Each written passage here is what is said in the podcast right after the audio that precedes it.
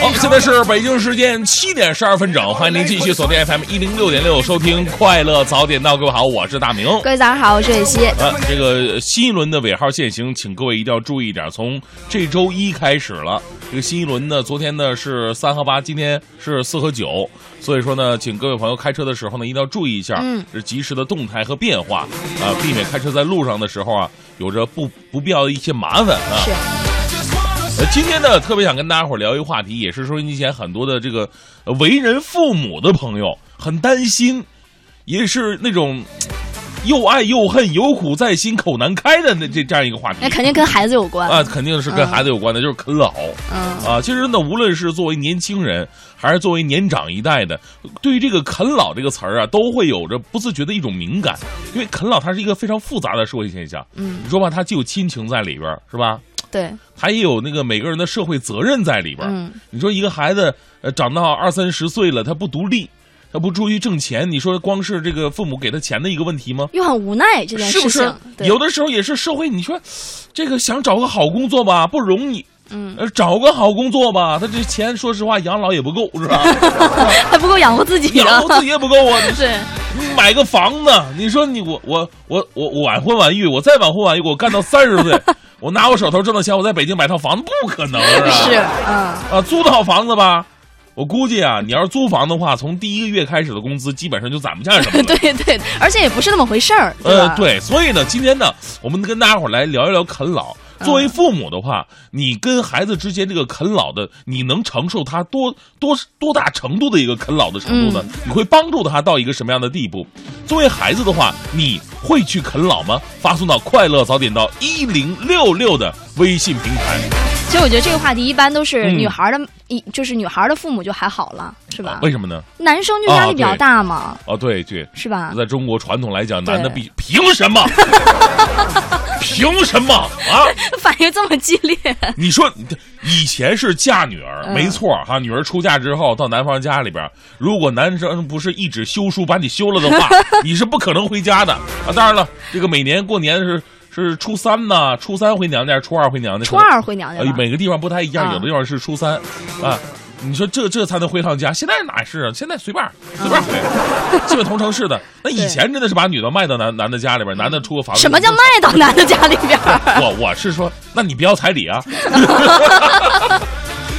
我我们来说这种社会关系，现在真的不一样了。古代的时候，女孩回不去家，那不不平等吗？到男男的家里边当牛做马的。现在啊。谁牛谁马都不一定呢，是吧？嗯，所以说这种社会关系还是男的厨房，凭什么呀？啊，这只是我个人的一个观点啊，就是我们希望呢，在这个啃老的现象啊，得到一个非常好的解决。因为呢，当这个问题不能得到好的解决的时候，你说有的时候你父母说不出来什么，对，你说。父母心里难受，也也不能看着你天天的日子吃不上住不上的。对呀，然后呢，父母也是爱面子的人啊。别的邻居、街坊四邻、自己朋友一问你孩子干嘛呢？住哪儿呢？孩子吃不好、住不好的话，其实父母脸上也挂不住，对，是吧？所以今天呢，咱们就来聊一聊啃老，你会帮助子女到一个什么样的地步呢？另外，如果你是作为人家的子女的话，你会去啃老吗？你会你会啃到一个什么样的程度呢？发送到快乐早点到一零六六的微信平台。最个性的新闻解读，最霸气的时事评论，语不惊人死不休，尽在大明的新闻联播。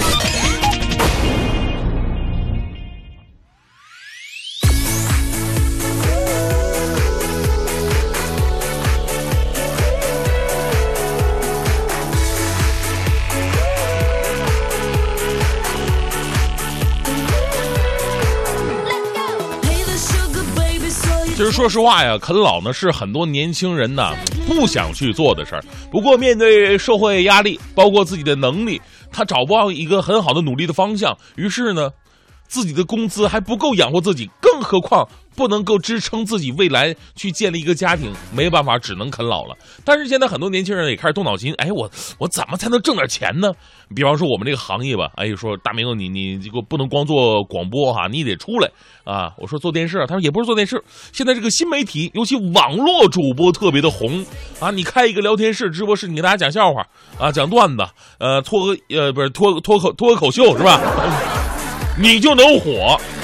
确实，现在视频网络直播呀，在网络上大行其道，有很多的人呢因此而发了财，年薪据说高的能够达到五百万、六百万甚至千万左右的这么一个级别。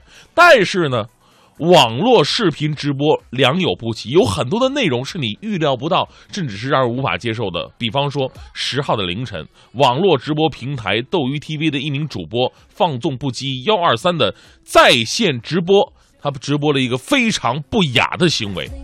网友截图显示，直播名叫“直播造娃娃”。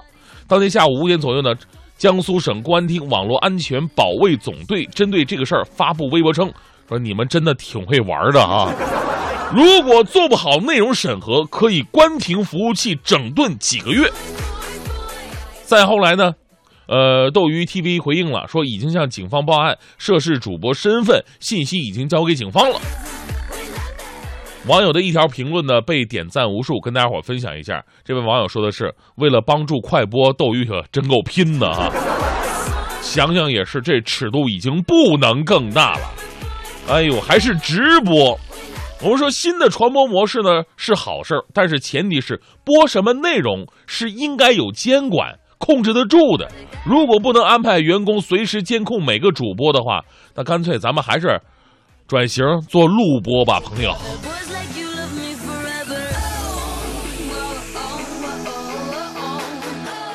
这个世界上呢，有很多的人呢是有缘的。有的人是没有缘分的，没有缘分的人是什么样呢？可能是两个人就算面对面的站到一起，但是呢，仍然是眼睛当中看不到对方，这就是没缘。接下来呢，我给大家伙介绍一对没有缘分的情侣，没缘到什么地步了呢？华西都市报的消息，不久之前，成都女子维维因为面部出现过敏的反应，前往医院就诊。大夫，我这个脸呐过敏，你看看这怎么回事呢？啊，诊断发现了，维维啊，对一种东西过敏。这什么东西呢？男朋友的唾液。医生说呀，可以脱敏治疗，每周一次，一共八次。维维说这么麻烦，直接换个男朋友不得了吗？医生以为维维是开玩笑呢，结果他果然接下来的日子没有来治过，而是选择了换一个男朋友。估计这男同学已经抱抱头痛哭，哭晕在厕所了吧。